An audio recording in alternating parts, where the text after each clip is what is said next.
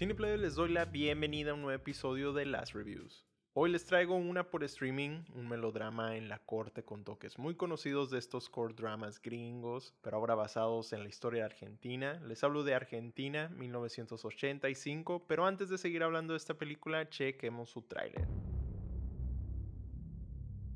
Vas a ser el fiscal del juicio más importante de la historia argentina.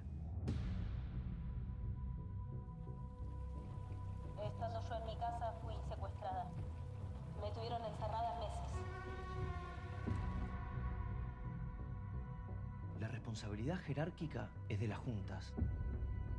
¿Cómo demostramos que ellos sabían?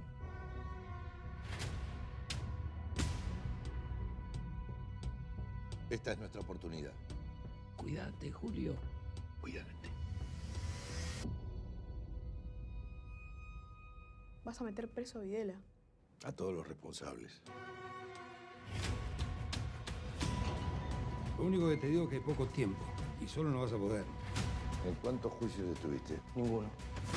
El 90% de los funcionarios de la justicia no quieren saber nada con este juicio. 99. Yo pienso que hay que buscar por otro lado entonces. ¿Dónde? Chicos, ¿sí? Argentina 1985 es una nueva película pues, de Argentina en colaboración con Estados Unidos y Reino Unido que dirige Santiago Mitre, la cual narra la historia de un equipo de abogados a la cabeza del caso en contra de la dictadura militar argentina en los años 1980. Como se entiende, pues es un drama de corte político que lo sentí está estructurado en lo convencional que nos ha dado Hollywood. Y no quiero decir que sea algo malo, sino que se nota mucho se quiso ir por ese lado accesible para llegar a más gente. Podría decirse también que hasta Oscar Beatty buscando premios. Pero cuando se hace un producto de calidad, entretenido y disfrutable, no hay por qué darle mala cara. Y hasta le inyectan ahí algo del humor y comedia, aunque poco que conocemos del cine argentino, que la verdad sí agrada bastante. Lo que hace el guion y la dirección aquí me pareció bueno. Visualmente logran un estilo interesante con estos cambios a TV analógica, la fotografía con el diseño de producción y la música, que gran score. Aunque sea de esos que al momento sí se crea un ambiente que transporta a esos tiempos. Y funciona en la película, pero ya después ni lo, ni lo recuerdas. Pero pues sigue estando bueno.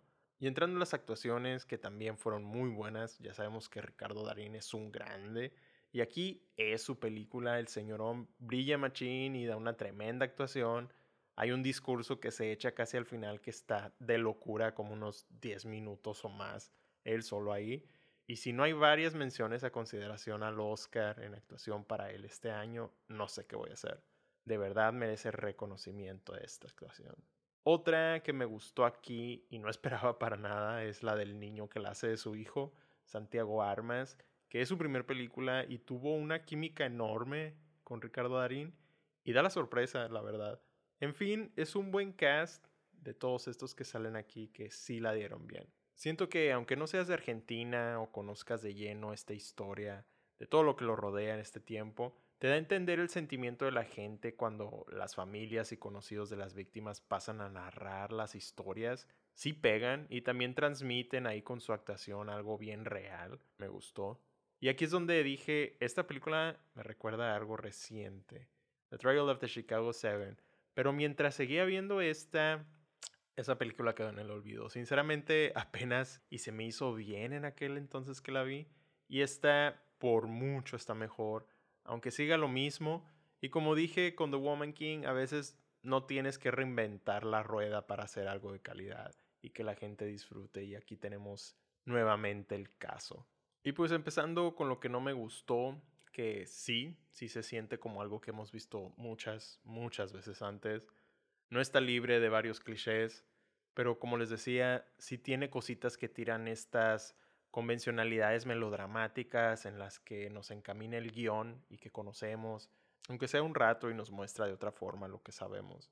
A veces por lo mismo se siente simple también, que no tomo riesgos, algo blanda pero le va poniendo ahí ganitas. Y eso es todo lo que creo que podría poner en negativo, porque en general es una muy muy buena película para disfrutarse. Fue una sorpresa total para mí, está llena de intriga, crea expectativa y miedo a este misterio que hay. No deja que le quite los ojos de encima por ya sea el aspecto visual que te llamó la atención, o la actuación que ves, los momentos cómicos que pegan en el momento exacto, no sé, pero funcionó y lo hizo bien para mí. Hay algo para todos aquí. Para premios que vemos, pues primeramente la película es la selección de Argentina para el Oscar Internacional. Ganó el premio de la crítica internacional en el Festival de Venecia, estuvo también en la selección de Londres. Y ya al verla, lo Oscar Beatty que es, que se siente, va a jugar bien. De perdida en internacional, ahí sí la veo. Si llegase a pegar de más, creo que Ricardo Darín podríamos ver en algunas partes por ahí la crítica, si le da chance. Y también siento que la música, porque sí, sí está buena y sí le pone mucho a la película. En nuestros premios posiblemente entre en guion, la fotografía, dirección, la edición, la actuación de este niño y el cast. Argentina 1985 es una buena película, más que palomera, más que solo un drama, de verdad se disfruta y entretiene. Y aunque no nos da algo más allá que hace parecer que sí lo dará, se queda a medias. Pero con todo lo que hemos hablado, le vamos a dar un... Así seco, ¿qué puedo decir? Disfruto mucho estos core dramas, a lo mejor ando vallas por ahí, pero me gustó.